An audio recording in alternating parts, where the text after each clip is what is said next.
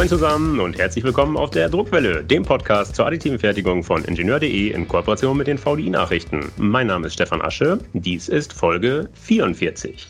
Liebe Hörerinnen und Hörer, haben Sie schon mal was gehört von Pillowing, Warping, Curling, Stringing, Blobs und Sits? Falls nicht, macht gar nichts. Verraten sei hier nur, das alles sind typische Fehlerbilder, die auftauchen können, wenn Kunststoff im Schmelzschichtverfahren, also mit Filamenten, 3D gedruckt wird. Und das sind nur ein paar Beispiele. Es gibt davon noch viel, viel mehr. Warum ich Ihnen das erzähle?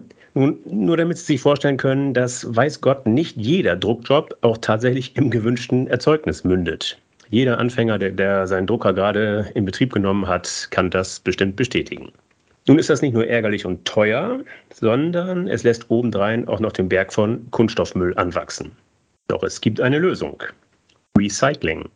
Fehldrucke sollen also wieder zu Filament werden. Das geht wirklich, meistens jedenfalls. Wie genau? Das verrät uns mein heutiger Gast. Ihm kann man den ganzen Schrott einfach zuschicken und bekommt im Gegenzug frisches Filament zurück. Okay, ein bisschen bezahlen muss man auch, aber die Details dazu kommen wir gleich. Dieser besondere Gast, er ist uns zugeschaltet aus Braunschweig. Ich freue mich begrüßen zu dürfen den Gründer und CEO der Firma Recycling Fabrik, Rudolf Leue. Moin, Herr Leue. Bitte stellen Sie sich selbst kurz vor. Ja, hi. Ähm, ja, ich bin Rudolf Leue, einer der Gründer und Geschäftsführer der Recyclingfabrik. Ich selbst bin gelernter Elektroniker für Automatisierungstechnik, habe Elektrotechnik studiert, dual bei Volkswagen. Ist auch schon ein paar Jährchen her. Habe danach noch ein bisschen gearbeitet, bin mittlerweile 30 Jahre alt und ähm, genau, habe zusammen mit Jonas Kieserling und Jörn van Leven die Recyclingfabrik vor einem Jahr gegründet ähm, aktuell sind wir zu fünft, ähm, haben noch Unterstützung durch einen Werkstudenten und einen Minijobber. Und ähm, ansonsten werden wir durch zwei Praktikanten ergänzt und eine Masterarbeit aktuell. Okay, perfekt. Dann steigen wir ein. Ich habe es gerade so ein bisschen salopp formuliert. Man kann den ganzen Müll Ihnen zuschicken. Jetzt mal ernsthaft. An wen richtet sich Ihr Angebot? Ist das mehr an die Privatmenschen oder mehr an Unternehmen? Ja, unser Angebot richtet sich eigentlich an jeden, der irgendwie in irgendeiner Art und Weise äh, ja, Kunststoff 3D-Druck betreibt. Das können sowohl private als auch gewerbliche Kunden in Anspruch nehmen. Okay, und wie verteilt sich das aktuell? Wer schickt mehr ein? Wer erzeugt mehr Müll? Die privaten oder die gewerblichen? Bisher, ähm, also wir sind mit unserem Angebot im B2C, also im Privatkundenbereich gestartet. Da, dadurch bedingt ist auch einfach, ähm, dass wir momentan mehr Privatkunden haben aber auch immer mehr gewerbliche Kunden ähm, dazukommen. Und das ist auch jetzt das Feld, was wir ausbauen werden. Okay, dann schildern Sie mal, wenn ich jetzt zu Hause mal wieder einen Fehldruck erzeugt habe, was mache ich damit? Wie kommen die Reste, die Stützstrukturen, die Fehldrucke, all der Schrott, der bei mir rumliegt, wie kommt der zu Ihnen? Wie schicke ich Ihnen den zu? Genau, meistens ähm, hat man das ja in irgendeiner Art und Weise gesammelt. Das kommt dann hoffentlich in irgendeine Kiste, irgendeinen Karton.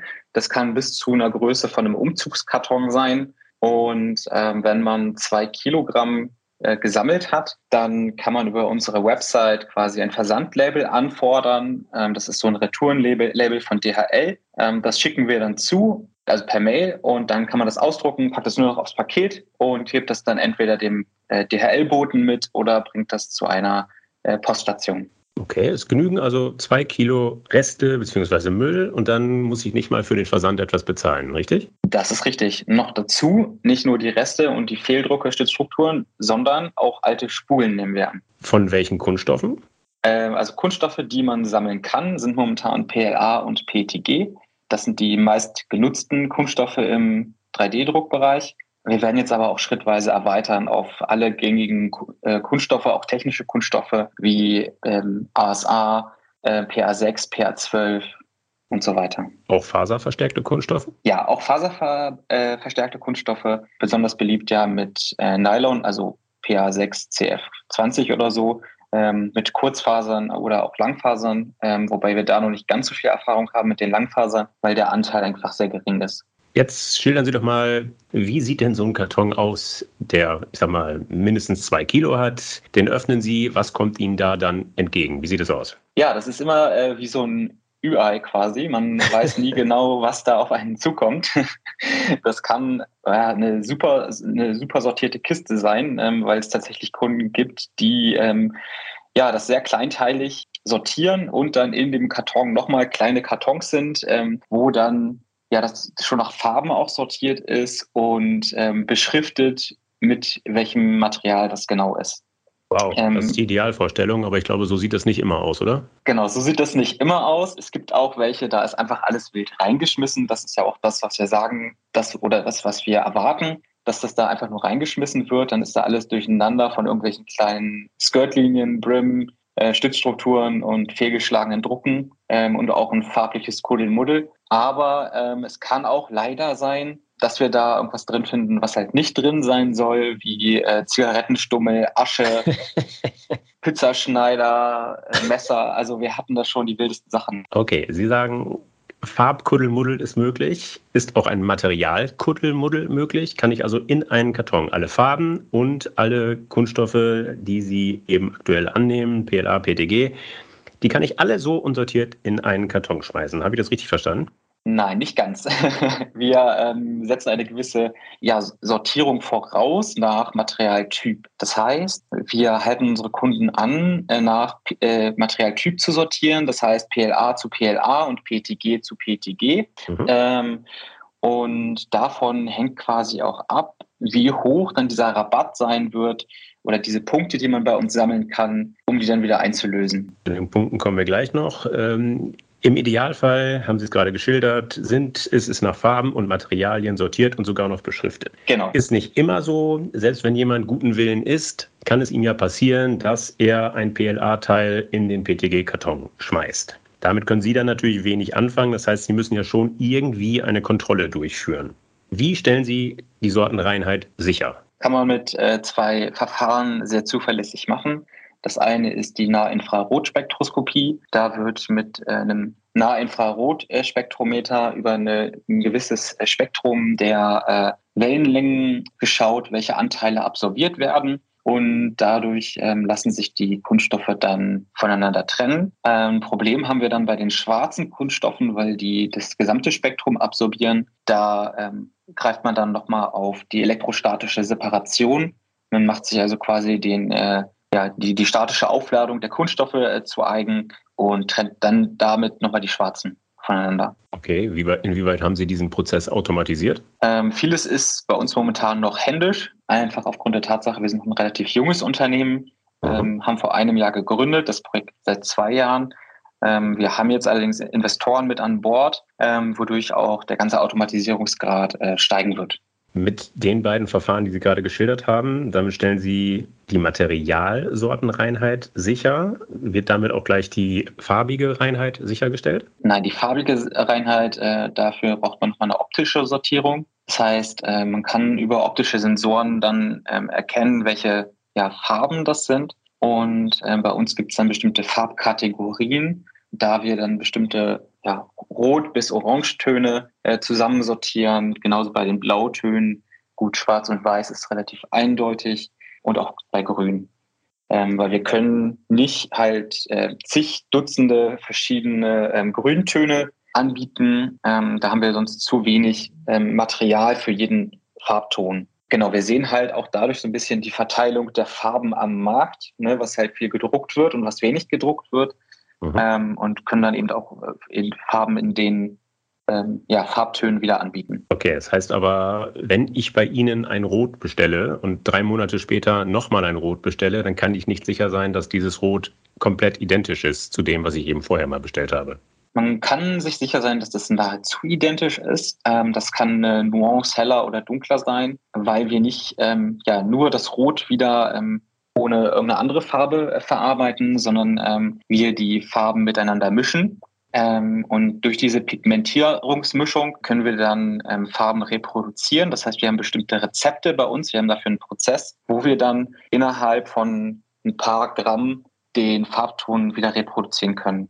Wir bieten nämlich zum unter anderem kein Weiß an, da ja es sehr, sehr schwierig ist, ein recyceltes Weiß herzustellen. Äh, da muss eben nur irgendwo ja ein Hauch einer anderen Farbe noch in irgendeiner Anlage sein und wir haben kein Weiß mehr.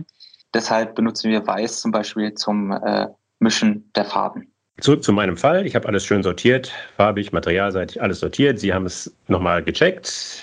Jetzt haben Sie gesagt, dafür, wenn ich mich vernünftig verhalten habe, ihrer, Ihrem Unternehmen gegenüber, bekomme ich Punkte. Wie viele Punkte kriege ich und was habe ich von diesen Punkten? Diese Punkte können ähm, quasi auf unserer Website äh, in unserem Online-Shop als Rabatt eingelöst werden für zwei Kilo eingeschicktes Material. Wenn das also die höchste Reinheitsklasse hat, kann man sich auf der Website auch ausrechnen, wie viele Punkte man da zu erwarten hat. Ähm, da gibt es einen Punkterechner, da kann ich eingeben, auch auf die Kommastelle, wie viele, wie viel Müll habe ich quasi gesammelt und eingeschickt, welchen Reinheitsgrad, also wie gut habe ich quasi sortiert. Ähm, daraus resultiert dann eben äh, die Anzahl der Punkte, die wir vergeben. Und äh, für ein Kilo eingeschicktes Material gibt es 100 Punkte. Das ist relativ einfach äh, umzurechnen. Ein Punkt äh, ergibt quasi einen Rabatt von zwei Cent. Ähm, das heißt, wenn ich zwei Kilo einschicke, kann ich vier Euro Rabatt auf meine Bestellung erhalten. Und man kann einen maximalen Rabatt von 25 Prozent auf die gesamte Bestellung bekommen. Okay, und wenn ich etwas bestelle, dann kriege ich die Filamente, die Sie aus, den eingeschickten, aus dem eingeschickten Müll gemacht haben, das recycelte Material. Genau, das ist äh, aus dem eingeschickten Material äh, auch zu 100 Prozent. Also wir setzen kein Neumaterial zu, ähm, auch keine Additive oder Master Batches, sondern das ist tatsächlich nur ähm, aus dem Material, was wir eingesammelt haben. Welche Filamentstärken kann ich bei Ihnen ordern? Aktuell bieten wir ähm, im Online-Shop nur PLA mit 1,75 Millimeter Durchmesser an. Mhm. Ähm, das wird jetzt aber auch erweitert auf ähm, PETG mit 1,75 Millimeter und PLA mit, mit 2,85 Millimeter und auch PETG mit 2,85 Millimeter. Jetzt kommen wir zu einer der Kernfragen. Schildern Sie bitte mal, und wir sind hier auf der Druckwelle, also einem Podcast speziell für Ingenieure und Leute, die sich schon ein bisschen besser auskennen. Schildern Sie mal Schritt für Schritt den Recyclingprozess. Was passiert mit dem sortierten Müll, der Ihnen jetzt meinetwegen auf dem Schreibtisch liegt? Da ähm, kann ich nur bis zu einer gewissen Detailtiefe eintauchen, da wir auch bestimmte ja, Prozessschritte ähm, selbst entwickelt haben, beziehungsweise auch standardmäßige Maschinen äh, modifiziert haben, ähm, damit dieser ganze Prozess überhaupt so funktioniert. Mhm. Aber wenn so ein Paket bei uns ankommt, ähm, wie schon gerade eben erklärt, wird das Ganze erstmal bewertet, dann ähm, ausgepackt, sortiert, bis das Ganze dann eben ja farblich in einer Box gelandet ist. Wenn wir dann eine so eine Box voll haben, wird das ähm, zerkleinert. Ähm, wir haben da dann einen Einwellenzerkleinerer, ähm, der macht das ganze Grobe erstmal, weil wir auch eben äh, Teile haben, die ähm, ja ein hohes Volumen haben. Es gibt äh, Druckkörper, die eben bis zu einem Kubikmeter groß sein können. Oh. Und ähm, das muss eben irgendwie ja zerkleinert werden. Genau, danach gibt es dann nochmal eine, eine feinere Vermahlung und eine Homogenisierung. Genau, das Ganze wird nochmal gereinigt, bis wir das dann wieder der Extrusion zuführen können. Genau. Naja, also dann, irgendwo, muss es ja erhitzt werden. Sie müssen es ja wieder weich machen, einschmelzen.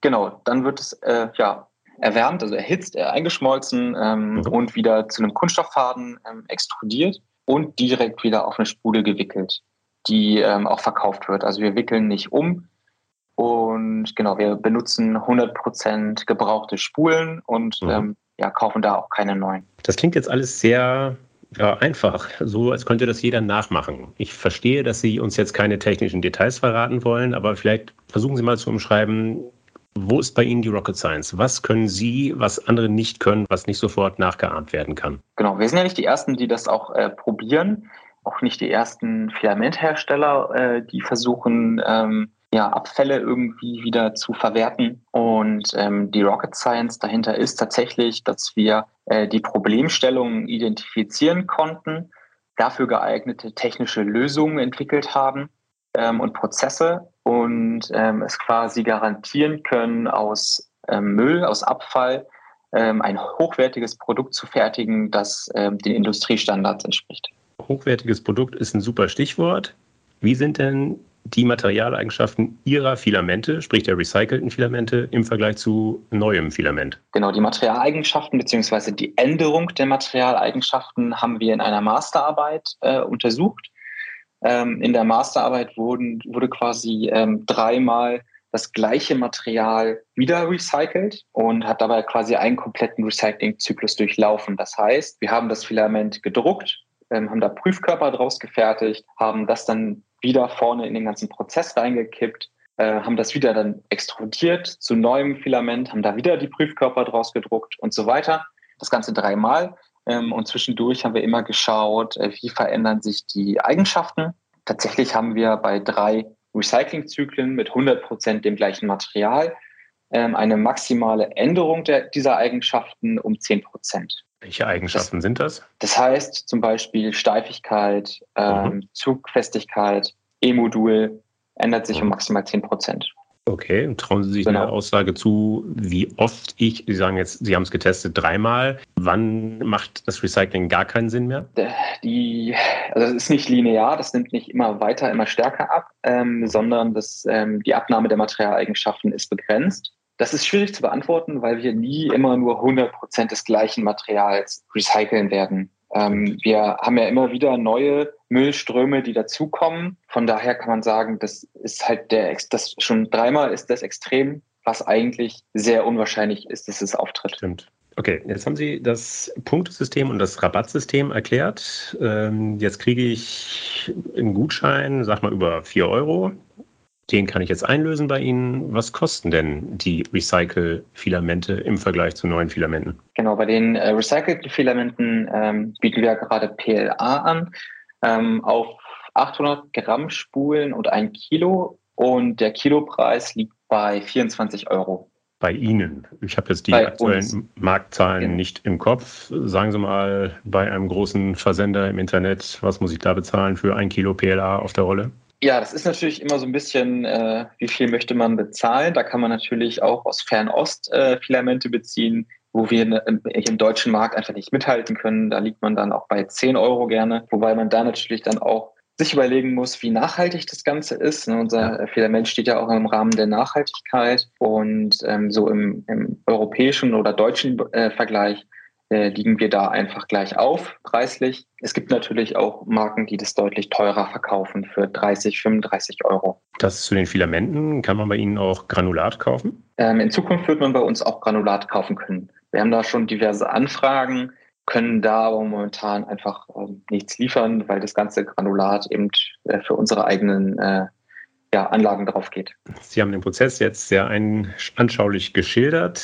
Ich kann es mir vorstellen, wie das so abläuft bei Ihnen. Ich kann mir aber noch nicht vorstellen, wie viel Material so bei Ihnen durchläuft. Verraten Sie mir, wie viel Kunststoff Sie pro Monat recyceln? Ja, wie viel? Das ist eine schwierige Frage. Das glaube ich ähm, nicht. das werden wir aber auch immer wieder gefragt. Wir sind in einem sehr schnelllebigen Geschäft momentan und äh, ein Startup, das stark am Wachsen ist. Ähm, aktuell produzieren wir mit klei äh, drei kleinen Produktionsanlagen, die wir zum Teil eben selbst entwickelt und gebaut haben. Wir haben das mal im März, glaube ich, eruiert, ähm, wie viel das war. Allerdings sind wir jetzt drei Monate später und die äh, Kapazität ist schon das Dreifache gestiegen. Ähm, es sind immer ein paar hundert Kilo im Monat. Wir werden aber jetzt dahin gehen, dass es mehrere Tonnen im Monat sein werden. Wo ist da das Fernziel? Wo stehen Sie in fünf Jahren? Ja, wo, wo stehen wir in fünf Jahren? Ähm, da wollen wir einer der ähm, größten Kunststoffrecycler sein, die aus Müll ähm, hochwertige Produkte fertigen ja, da hoffentlich ähm, viele Kunststoffe äh, davor bewahren, äh, thermisch verwertet zu werden. Okay, lieber Herr Leue, äh, dabei wünsche ich Ihnen viel Glück. Vielen Dank für die spannenden Informationen. Vielen Dank für das nette Gespräch. Ja, vielen Dank für die Einladung und äh, hat mir sehr viel Spaß gemacht. Danke Ihnen. So, liebe Hörer, das war sie schon, die Folge 44. Ich hoffe, dass sie Ihnen gefallen hat. Dann empfehlen Sie uns gerne weiter. Sie finden die Druckwelle überall dort, wo es gute Podcasts gibt. Also etwa auf Podigy, Spotify, iTunes, Google Podcast, Amazon Music Podcast und natürlich, last but not least, auf ingenieur.de. Wenn Sie Anregungen oder Kritik äußern wollen, dann freue ich mich auf Ihre Zuschriften. Sie erreichen mich unter der E-Mail-Adresse druckwelle.ingenieur.de. Sollten Sie auch an Technikthemen abseits des 3D-Drucks interessiert sein, empfehle ich Ihnen die VDI-Nachrichten. Wenn Sie mal kostenlos reinlesen wollen, schauen Sie doch einfach mal unter www.vdi-nachrichten.com/lesen. Dort warten acht kostenlose E-Paper-Ausgaben auf Sie. Das war's für heute. Bleibt mir noch zu sagen, auf Wiederhören, munter bleiben und tschüss.